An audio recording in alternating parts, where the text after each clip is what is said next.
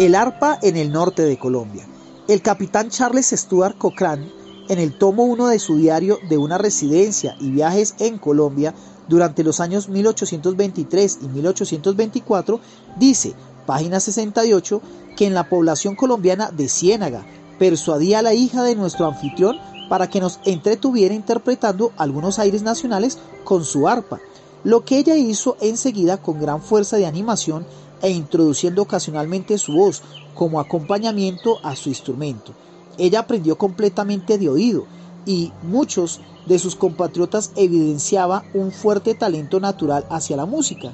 Su arpa era, desafortunadamente, muy mala, y ella expresó su esperanza de que llegaran pronto buenos instrumentos de Inglaterra y que se presentaran buenos maestros de música de modo que ella tuviera la oportunidad de tomar algunas lecciones de pianoforte, el cual ella estaba muy deseosa de aprender. Extraordinarios estos ingleses que no concebían que hubiera arpas buenas fuera de su país. Todo tenía que ser inglés.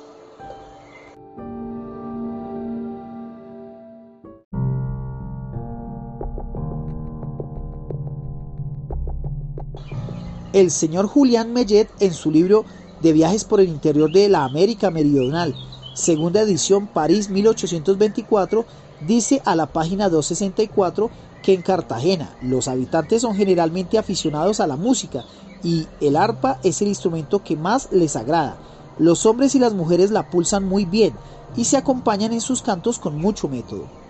Y, evidentemente, en esta ciudad se usó mucho el arpa, describiendo el general Joaquín Posada Gutiérrez en sus memorias histórico-políticas, tomo 1, Bogotá 1865.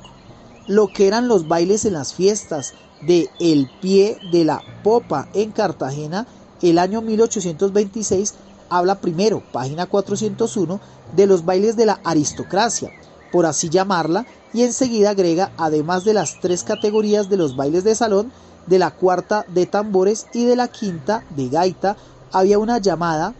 blancas de la tierra, con sus correspondientes blancos de la misma clase, médicos, boticarios, pintores, plateros, etc., que se reunían en sus casas y bailaban con música de cuerda, más armoniosa y agradable para bailar que la de viento, y termina, aún había otra clase,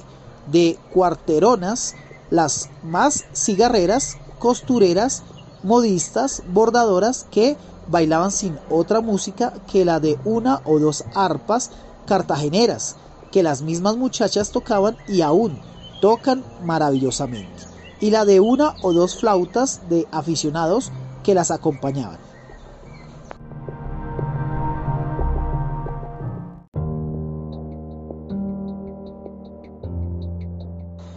Por los lados de Monpós, año de 1828, también fue muy común el arpa según cuenta el señor Augusto Lemoyne en su libro Viajes y Estancias en América del Sur 1845 Bogotá. En la página 67 dice que por las noches en el interior de la casa había bailes casi todas las noches. La gente joven danzaba vals y contradanzas, que siempre duran mucho y que no se interrumpe más que unos breves instantes para descansar. Los bailes se improvisaban con una orquesta de aficionados o a lo sumo con dos rascatripas, de los cuales siempre uno era arpista.